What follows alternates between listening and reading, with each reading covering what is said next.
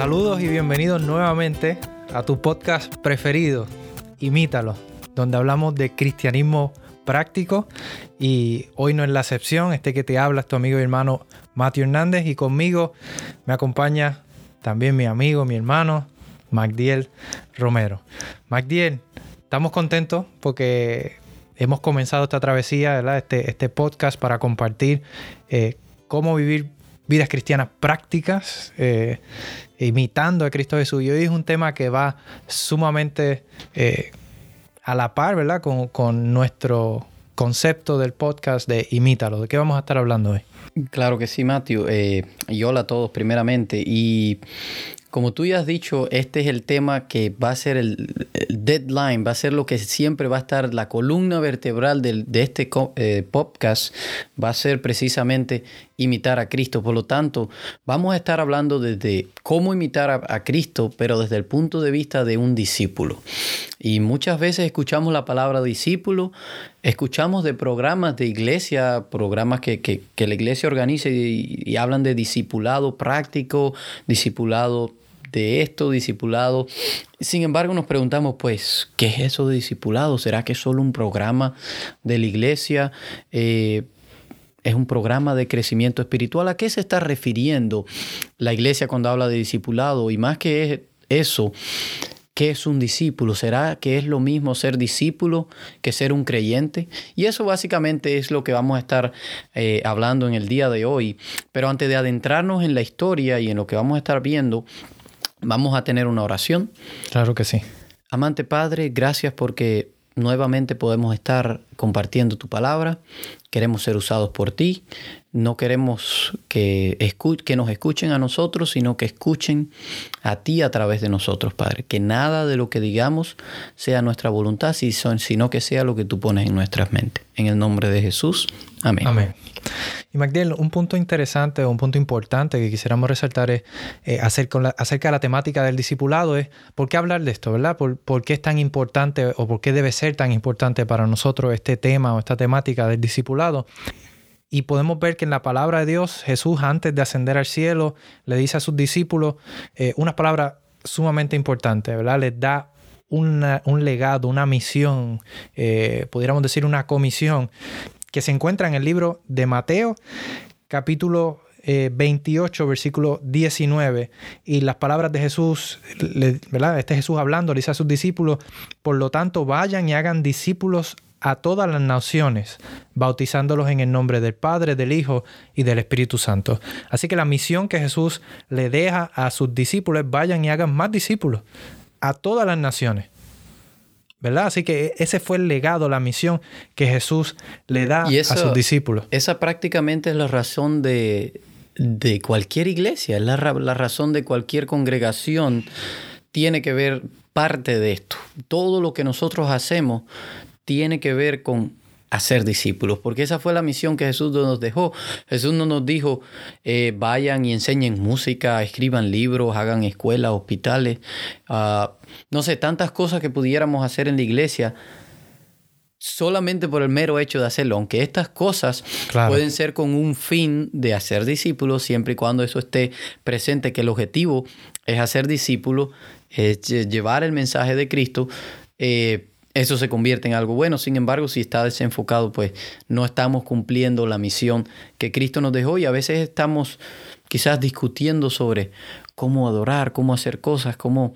Y es precisamente por esto, porque no estamos siendo discípulos. Y, yo creo que la pregunta lógica a hacernos es qué significa entonces eh, o qué es un discípulo. Claro que sí. A veces, a veces es más fácil definir qué no es un discípulo, ¿verdad? Eh, y aunque ya ustedes se han de estar imaginando, pero un discípulo no es lo mismo que un creyente. Obviamente, un discípulo no es simplemente un miembro regular de iglesia.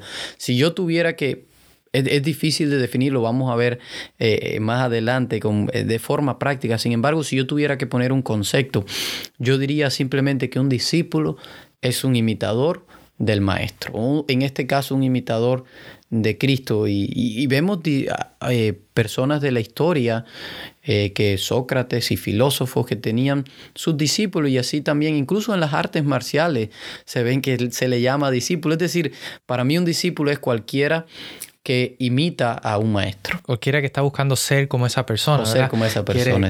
quieres aprender de él, quieres ser como él, vestir como él, hablar como él, quieres vivir una vida como él está viviendo. Así que eh, de eso se trata, eso, eso es ser un discípulo, es imitar a Jesús. Como dice nuestro podcast, imítalo. Así que de, eso se trata ser un discípulo y vamos a verlo de una manera práctica. Eh, eh, vamos a leer una historia bíblica donde vamos a ver el discipulado eh, de manera práctica, cómo Jesús le enseñó a sus discípulos este concepto, ¿verdad? De, ser discípulos, del discipulado, y cómo eso se aplica a nosotros hoy.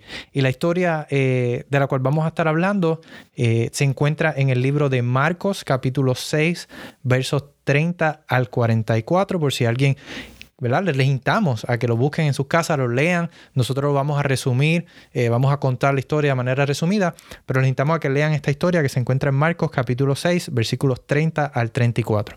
Y eh, a modo de resumen, más bien, eh, ¿de qué es esta historia que vamos a estar hablando?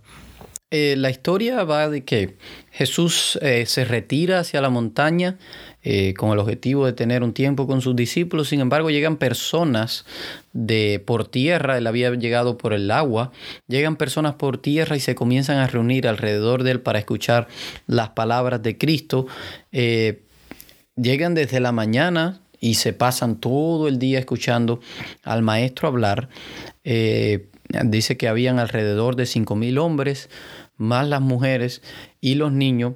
Y ellos llevan todo el día escuchando al maestro y los discípulos se percatan de algo, que ya se está oscureciendo y las personas no han salido de ahí, no han comido, por lo tanto la gente tiene hambre y los discípulos entonces van con la preocupación a Jesús.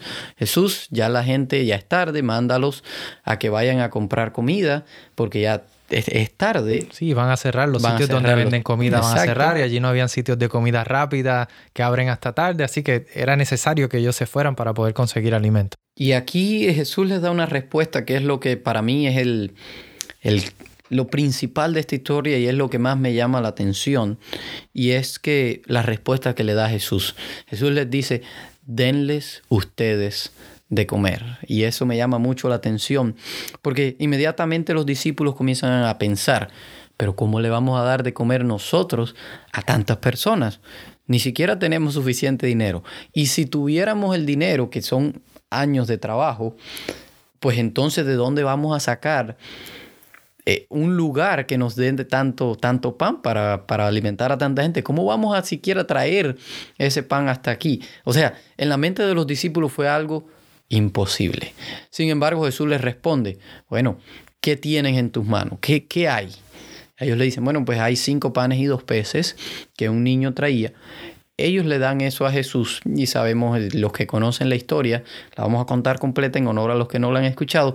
Eh, Jesús levanta esta, esta porción de alimentos y comienza a multiplicarse. Inmediatamente no se ve eh, camiones de, de pan, sin embargo Jesús comienza a repartirle a los discípulos el pan y los discípulos que se habían sentado a las personas en grupo comienzan a llevarle los panes y los peces a las personas y el pan seguía y seguía multiplicándose hasta que todos estuvieron saciados y, vale destacar que se incluso sobró 12 cestas de comida, ¿verdad?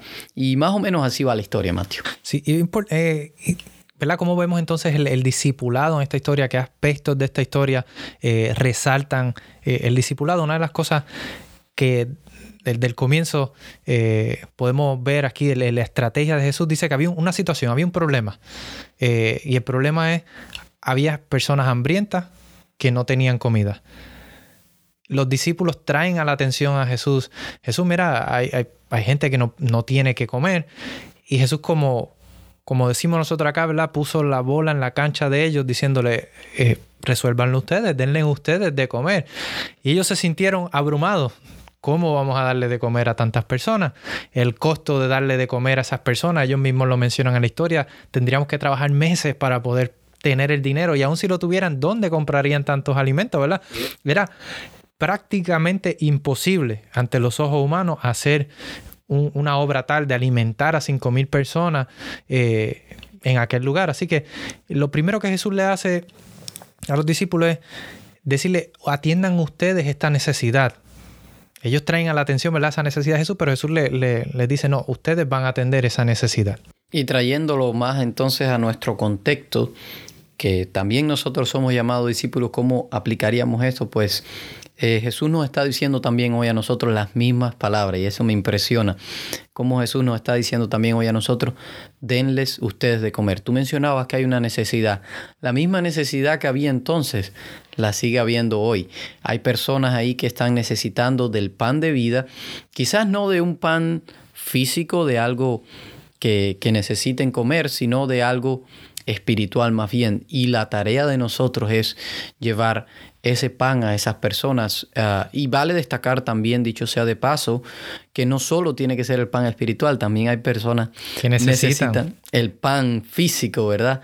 Eh, eh, Jesús también nos dejó parte de, esa misión es también suplir eh, la necesidad. De hecho, Jesús siempre antes de suplir la necesidad espiritual, suplía la física, porque si alguien tiene hambre, no nos va a escuchar. Sí, así que, pero es interesante, ¿verdad? Cómo la, las diferentes, los diferentes elementos que podemos ver en esta historia. Otro de los elementos que se ve en esta historia es que Jesús utiliza a los discípulos para llevar el pan y alimentar a estas personas. Fíjese que que pensándolo desde de, la logística, el punto de vista de la logística de la alimentación, eh, este método que utiliza Jesús parecía... No era el más efectivo. No era el más eficiente, ¿no? Eh, eh, era efectivo, se le llevaba la comida, pero no era el más eficiente. Era, no, había... se tardaba más en llegar la comida porque tenía 12 personas repartiendo a 5.000. Quizás la forma más práctica que pudiéramos pensar. Eh, si habían cinco panes, hagan cinco filas de, mil personas, ¿verdad? Cada, Sabíamos que había más gente allí, pero se, podían hacer varias filas de, personas para recoger los alimentos y así agilizar el proceso de alimentar a las personas. Mas, sin embargo, Jesús utiliza un método... Eh, aparentemente ineficiente de decirle a los discípulos, vayan ustedes y lleven ustedes el pan de manera personal a las personas. Y vemos con esto que Jesús eh, utilizó a los discípulos como ese medio de comunicación entre él y la gente. Ya no, Jesús no fue personalmente a darles el pan a ellos, ellos no vinieron personalmente a Jesús a buscarlo, sino que eran los discípulos quienes estaban llevando este pan a ellos. Así es, eso, eso también aplicándolo a nosotros tiene todo total aplicación hoy, ¿verdad? Se cumple eh, a la perfección con nosotros, aún sabiendo que cada persona puede tener acceso a Jesús. No necesitamos, y vale destacarlo, no necesitamos a ningún hombre que sea intermediario para llegar a Cristo. Sin embargo, Jesús, Jesús pudo haber hecho, o Dios pudo haber hecho eh, fácilmente que el Evangelio sea predicado en un segundo a todo el mundo podía haber enviado un ángel poderoso, no sé. Jesús pudo, haber usado cualquier método para hacer que el Evangelio llegara inmediatamente a las personas. Sin embargo, Él no eligió eso, sino que nos eligió a nosotros, sus discípulos, para ser el medio de comunicación. Nos eligió a nosotros para ir a donde están esas personas y, llevar ese mensaje. Y, me surge la pregunta, ¿por qué razón haría esto Jesús? ¿Cuál crees tú, Matthew, que era el objetivo de Jesús en aquel entonces al usar a sus discípulos? Y, pero más que todo, ¿cuál es el objetivo de Jesús al hoy darnos a nosotros una misión tan importante, aún sabiendo que, como ya decíamos, somos quizás los peores instrumentos, quizás no estamos capacitados.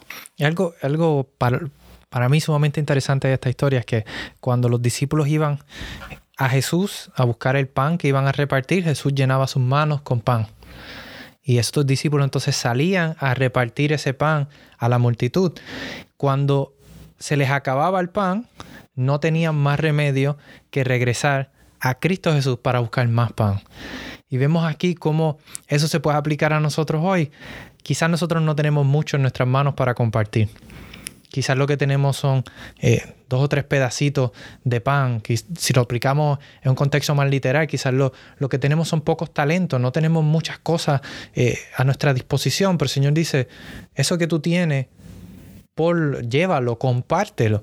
y entonces yo me encargo de darte más, yo me encargo de multiplicar ese poco que tú tienes. Así que había, había una estrategia detrás de todo esto. Jesús quería que sus discípulos vieran que al ellos compartir y quedarse con las manos vacías tenían ¿verdad? la necesidad de regresar a Él y Él les iba a suplir nuevamente eh, con más pan para que pudieran seguir compartiendo. Eso también aplica hoy a nosotros cuando, cuando tenemos que, salir a, quizás, o no salir, o quizás con alguien en el trabajo estamos compartiendo Jesús y a veces nos hacen preguntas.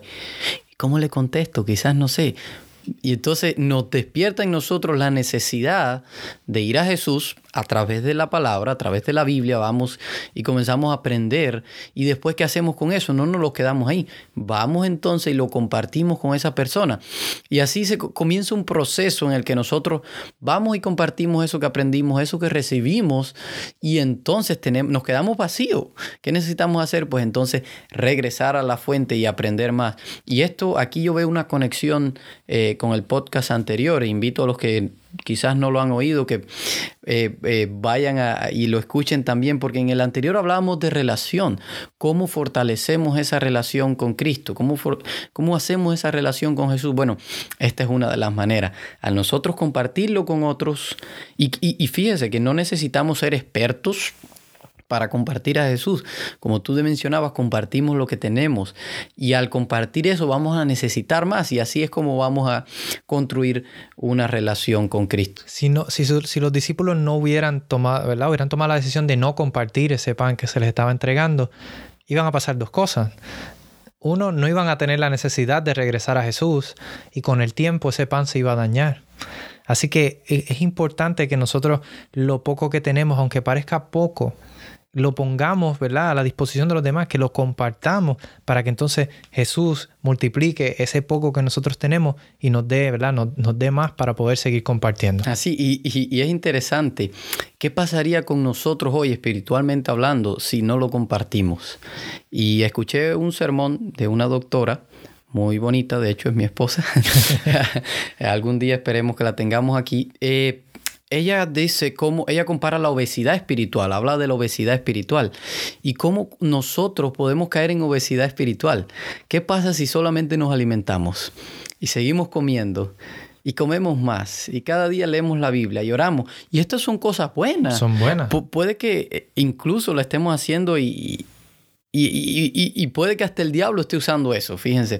y nosotros seguimos alimentando y no compartimos, nos estamos convirtiendo en obesos espirituales. Después no vamos a tener quizás fuerzas para levantarnos, espiritualmente hablando, obviamente, para levantarnos y salir a, hacer cosas. Quizás cuando Cristo venga, eh, vamos a estar tan cómodos sentados y tan pesados que no nos vamos a poder levantar. Y, y es el propósito de Jesús que nosotros nos mantengamos fit que caminemos a llevar lo que tenemos, ¿verdad? Que, en el contexto espiritual hablando, se, compartamos esto porque es, es la clave del crecimiento cristiano. Hablamos en el podcast pasado cómo podemos eh, conocer más la voluntad de Dios, cómo podemos eh, crecer o aprender más de Él. Pues el crecimiento de la vida cristiana es básicamente la fórmula del discipulado, es, es la oración que se ven también en esta historia. La oración, Jesús oró, ¿verdad? Por la multiplicación, el, la palabra, estudiar la palabra que puede ser representada por el pan en, esta historia.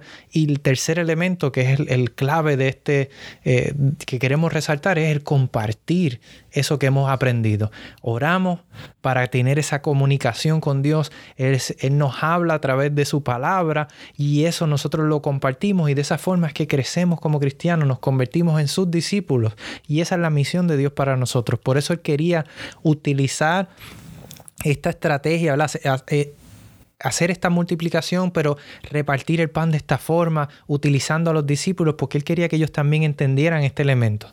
Ellos quería, él quería que ellos entendieran que lo que tienen, lo poco que tienen, compártanlo con los demás para que entonces regresen a mí y yo les daré más para que sigan compartiendo. Y es que los Mateo, los primeros beneficiados de compartir a Cristo somos nosotros. Exactamente.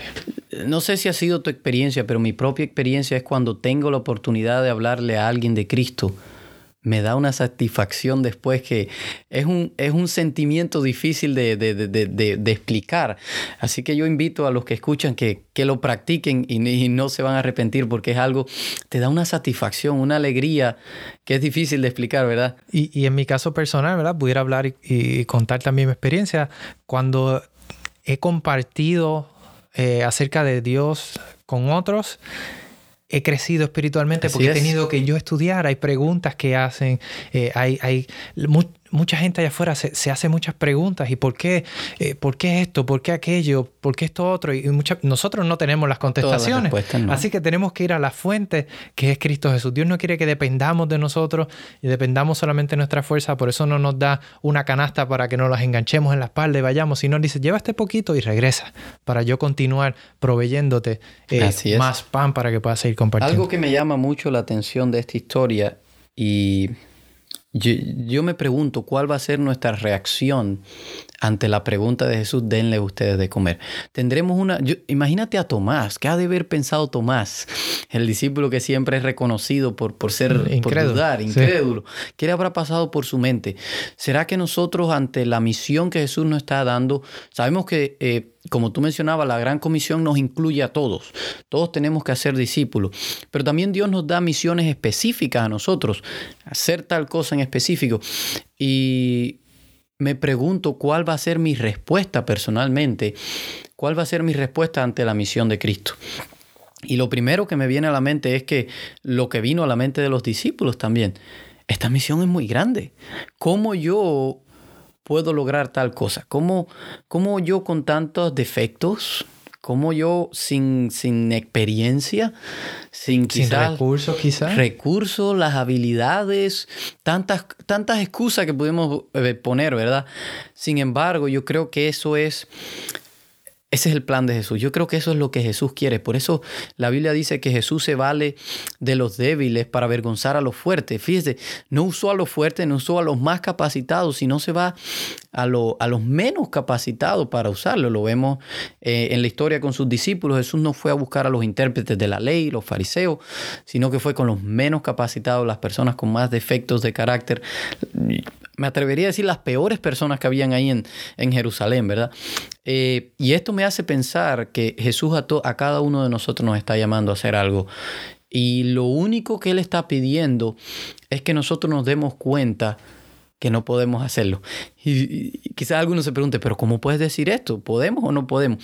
Y es que Jesús quiere que nos sintamos nosotros incapaces de hacerlo para que dependamos entonces de Él y Él se pueda glorificar a través de nosotros. ¿Qué crees, Mati? yo estoy totalmente de acuerdo. Yo pienso que ese, ese, eso es lo que Dios quiere. Él, nos llama...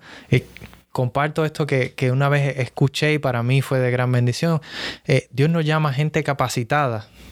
Él al que llama capacita. Y es importante, ¿por qué Dios hace esto? Porque Él no quiere que nosotros vayamos y digamos, no, yo puedo hacerlo, yo, yo lo he hecho tantas veces, una vez más que lo haga, o yo tengo los estudios o la, o la capacidad para hacer esto y dependemos de nuestras propias fuerzas. Por eso Él escogió las personas que escogió, porque Él quería personas que no tuvieran la educación eh, que, que se requería, que no, para que ellos dependieran totalmente de Dios. Y muchas veces Dios nos llama, como tú dices, nos lanza un reto que aparenta ser demasiado grande y nosotros pudiéramos pensar como Tomás, pudiéramos dudar de hacerlo, pudiéramos pensar quizás como tal vez pensó Judas, esto va a costar demasiado dinero, eh, eh, tantas cosas que pueden pasar por nuestra mente, pero el Señor nos llama a que con lo poco que tengamos, que eso, a que lo pongamos en sus manos para que Él se encargue de multiplicarlo. Así estamos comenzando este podcast. Claro. Con poco, no tenemos eh, grandes recursos, no tenemos equipos profesionales, pero lo poco que el Señor nos ha dado la mano para hacer, lo queremos hacer para su honra y su gloria y que Él se encargue de multiplicar esto y que sea bendición para todos los que lo escuchan. fíjate, pensaba mientras, mientras hablabas que eh, el hecho de que Dios quiera usarnos no quizás a los más capacitados, no quiere decir que nosotros no necesitamos capacitarnos.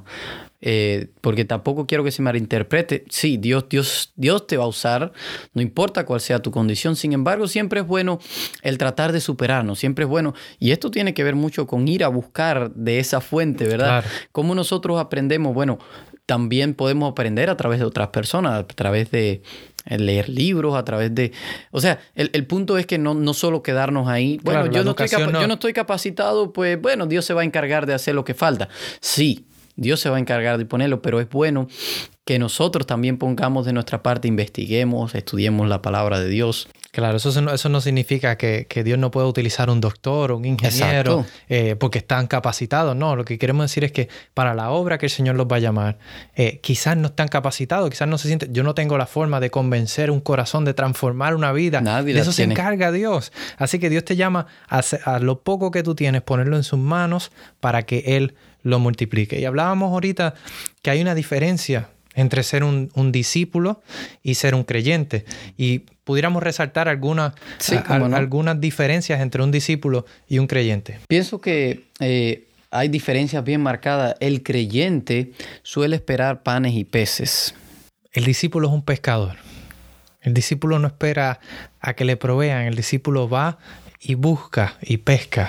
Y a veces se dice que quieres ayudar a alguien, no le des, no le des el pez, dale una caña a pescar. de pescar o enséñale a pescar, ¿verdad? Eh, y esto aplica también a la vida espiritual. Otra diferencia es que el creyente lucha por crecer. Pero el discípulo por reproducirse. No está enfocado solamente en el, crecer no es malo. Claro. Preocuparse por el crecimiento espiritual, en este caso, ¿verdad? No es malo. Pero enfocarse exclusivamente en eso es quizás egoísta. Y, y lo que nos enseña Jesús a través de esta historia, que la manera de crecer no es enfocado hacia mí mismo, no es enfocado hacia adentro. Exacto. Sino la manera en que yo crezco es compartiendo a Jesús. Por eso el discípulo está concentrado como la célula. Las células se dividen, se multiplican y siguen multiplicándose. Asimismo, que, que cada discípulo vaya y traiga o haga otro discípulo. Eso así, el creyente se gana. El discípulo se hace. Y Mateo, aquí hay una frase de Billy Graham ah, bien interesante. ¿Quisieras leerla, por favor? Claro que sí. Dice, cuesta un 10% de esfuerzo ganar una persona para Cristo, pero cuesta un 90% de esfuerzo que permanezca. Wow. ¿Por qué pasa esto? ¿Por qué crees que las personas fácilmente se pueden decidir por Cristo, pero al poco tiempo se van? Yo pienso por lo que hemos estado hablando, no, no viven un discipulado. Quizás hay una, hay una emoción, hay, hay un, un, un, sentido de, de mi, mi, primer amor y hay esa emoción, eh, quizás como el noviazgo, ¿verdad? Cuando uno se enamora por primera vez, tiene esa emoción y esas maripositas en el estómago y uno siente, ¿verdad? Tantas cosas bonitas, pero cuando pasan los años, muchas veces eso no, no lo siente de manera igual y tiene que haber un crecimiento, ¿verdad? Y de igual forma en la vida cristiana, Muchas veces nos emocionamos y, sí le voy a entregar la vida a Cristo Jesús y, se bautiza gente, pero esa gente ora, estudia la Biblia, pero no comparte lo que ha experimentado, no comparte lo que ha aprendido y por lo tanto se mantiene siendo creyentes, pero no se convierten en discípulos. y quizás tiene mucho que ver con las personas que le ayudaron a llegar a, a ser creyentes. Porque en vez de hacer un discípulo. Un discípulo hicimos un creyente. Le enseñamos a una persona quizás a, oh, tienes que comportarte así, tienes que hacer esto, tienes que hacer, no sé, quizás le dimos una lista de cosas que tenía que hacer. Esto Sin embargo, no. le, no le enseñamos a ser discípulo, no le enseñamos a imitar a Cristo, no le, a, tratar de reproducir el carácter de Cristo en esas personas. Quizás ese ha sido el problema, Mateo. Eh, ¿Qué otra diferencia pudiéramos mencionar? El creyente entrega parte de sus ganancias el discípulo entrega toda su vida. Y eso a mí me, me llama mucho la atención porque a veces, ¿verdad? Eh, pensamos, yo soy un buen cristiano, yo, yo doy mi tiempo, mis ofrendas, eh, pero el discípulo no solamente hace esto, sino que va más allá y entrega su vida entera al servicio de Dios.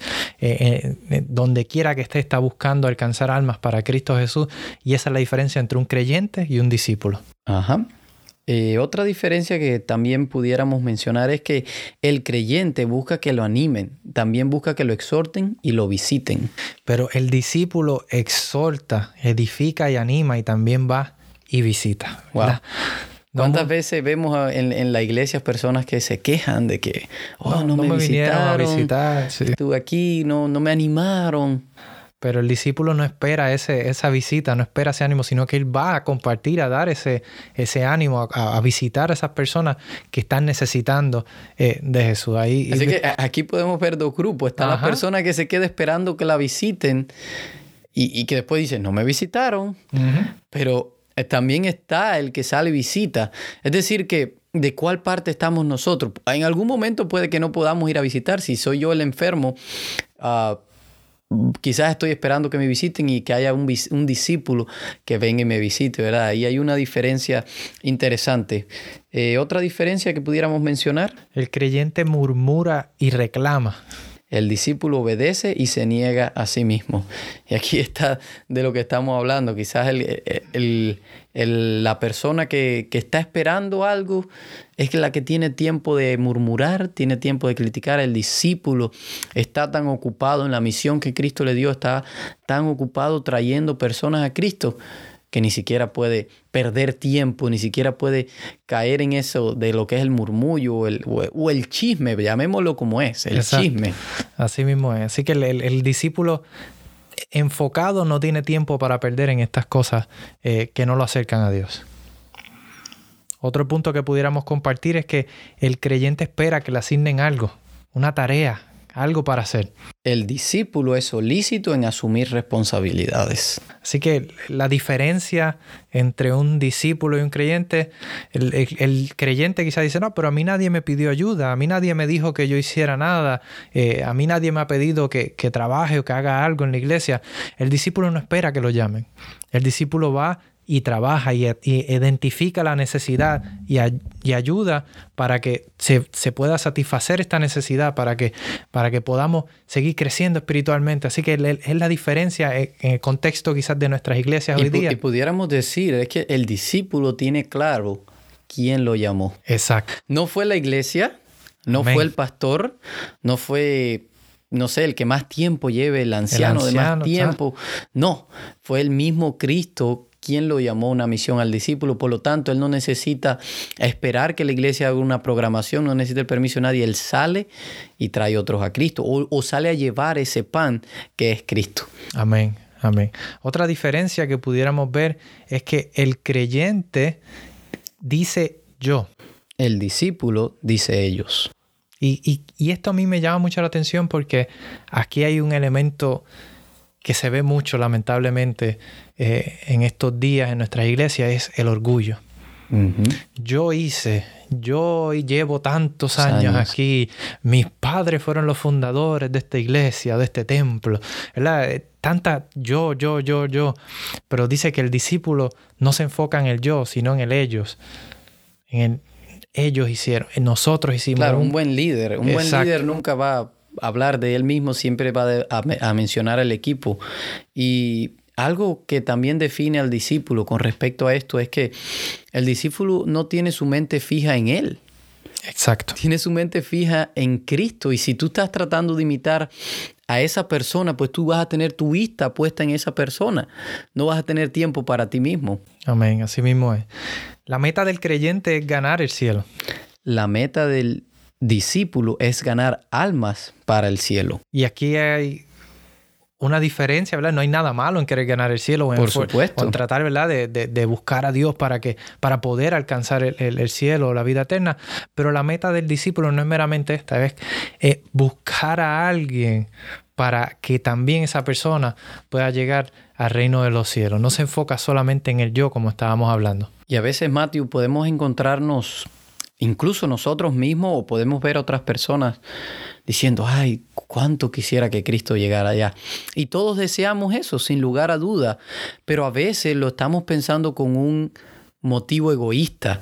Ay, yo quisiera ya salir de estos problemas, quisiera salir de estas deudas. Ay, yo no quiero pagar los taxes. O sea, son una serie de situaciones. Eh, incluso cosas bien duras. Perdí un ser querido, eh, no sé, tantas situaciones. Ya no tengo sentido, ya, ya no quisiera estar más aquí, ¿verdad? Y muchas veces, eh, ¿verdad? Eh, es, difícil no pensar así para personas que están pasando por esa situación, pero muchas veces pensamos en esto y queremos salir de esta situación. Solamente con un objetivo egoísta, que, que ya que ya salir del dolor, que ya Cristo eh, venga y, nos libera todo. Y eso obviamente, aparentemente no hay, un, no hay nada malo en eso, porque esa es nuestra esperanza, ¿verdad? Eso es lo, lo que nos define. Sin embargo, el discípulo dice, Señor, dame un segundo más para ir a traer a alguien. Esto me hace recordar la película de, del soldado, que no recuerdo ahora su nombre, eh, eh, que subía a, traer a, a otro soldado y decía, uno más. Cada vez volvía uno más. Y, ya tenía sus manos sangrando, ya no podía, pero él decía, uno más. Esto me hace ver un discípulo para mí que, que dice, Señor, un segundo más voy a traer a otro, voy a traer a otro. Hace falta uno más por ser rescatado.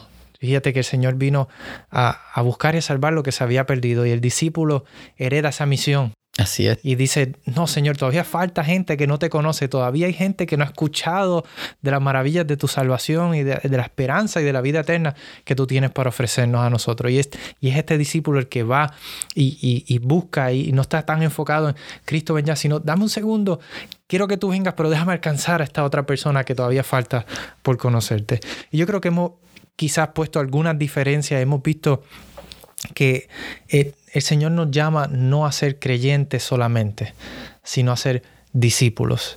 Y en esta historia bíblica que vimos habían dos grupos. Había uno sentado esperando para recibir el pan y había otro que estaba corriendo de arriba abajo para repartir el pan. La pregunta que quisiéramos hacer en, esta, en este momento es, ¿cuál, ¿en qué grupo estás tú? ¿En cuál de estos dos grupos eh, tú, tú te identificas? Y Quizás el, enemigo quiere que tú te sientas cómodo, que te sientas... Obeso eh, espiritual. Obeso espiritual. Estoy sentado tranquilo, cogiendo aire eh, dentro eh, del templo. Estoy bien, estoy bien dentro de la iglesia. Yo voy todos Yo me porto bien. Cada, toda la semana voy a la iglesia. Yo doy mis diezmos, mis ofrendas, no le hago nada mal a nadie. Yo soy un buen ciudadano. Pero el Señor no quiere que te quedes ahí. El Señor quiere que tú vayas más allá y que hagas discípulos y que te conviertas en uno en el proceso de, buscar más discípulos para Él. Un detalle, Matthew, que quisiera eh, mencionar antes de terminar de la historia, y es que pasa un poco después de la historia, y es que todas estas personas, ¿qué pasa con estas personas que fueron alimentadas? Todos ellos regresaron a sus casas y hasta ahí llegó todo su, su encuentro con Jesús. Pero ¿qué pasó con los discípulos? Los discípulos después que la gente se va, ellos se quedan todavía aprendiendo del Maestro. ¿De qué grupo también queremos ser nosotros? ¿De los que van a la iglesia, te escucharon algo, se van? ¿O de los que tienen una vida de constancia, de mirar al Maestro y de seguir aprendiendo del Maestro? La buena noticia que tenemos, MacDill, es que si quizás hoy al escuchar esto pensamos wow, realmente yo he sido un creyente, pero no un discípulo, el Señor nos ofrece hoy la oportunidad de que cambiemos y que podamos eh, convertirnos en discípulos para Él, para su honra y su gloria. Convertirnos en imitadores de Cristo. Imita a Cristo Jesús. Y ese, ese es, ese es el, llamado, el legado que Dios nos ha dejado. Imítame a mí, dice el Señor, ¿verdad? y que ese sea nuestro deseo de buscarle a Él y de buscar imitarle. Amén. ¿Qué tal si oramos entonces para que el Señor nos ayude eh, con esta comisión? Amante Padre, Señor, te damos las gracias porque a través de tu palabra tú nos dejas ejemplos de cómo podemos imitarte a ti. No solamente nos dejas ejemplos, sino que nos, nos, demuestras tu estrategia, tu, tu plan para ese crecimiento espiritual nuestro, que oremos y te busquemos de todo corazón, que estudiemos tu palabra y aprendamos de ella, pero que también salgamos a compartir lo poco o lo mucho que conocemos, para que al compartirlo tengamos la necesidad de regresar nuevamente a ti, Señor. Ayúdanos a que esta sea nuestra misión, que realmente este sea nuestro deseo, que día a día vivamos de esta forma buscándote y compartiéndote con todos los que tenemos a nuestro alrededor. Te suplicamos estas cosas, Señor, en el nombre de Jesús. Amén. Amén. Bueno, ya llegamos al final. Eh, gracias por acompañarnos. Le estamos invitando que se mantengan eh, en sintonía porque vamos a estar subiendo un nuevo podcast cada semana. Nos pueden encontrar en las distintas plataformas. Gracias por acompañarnos. Eso así. Hasta la próxima, amigos. Que el Señor les bendiga.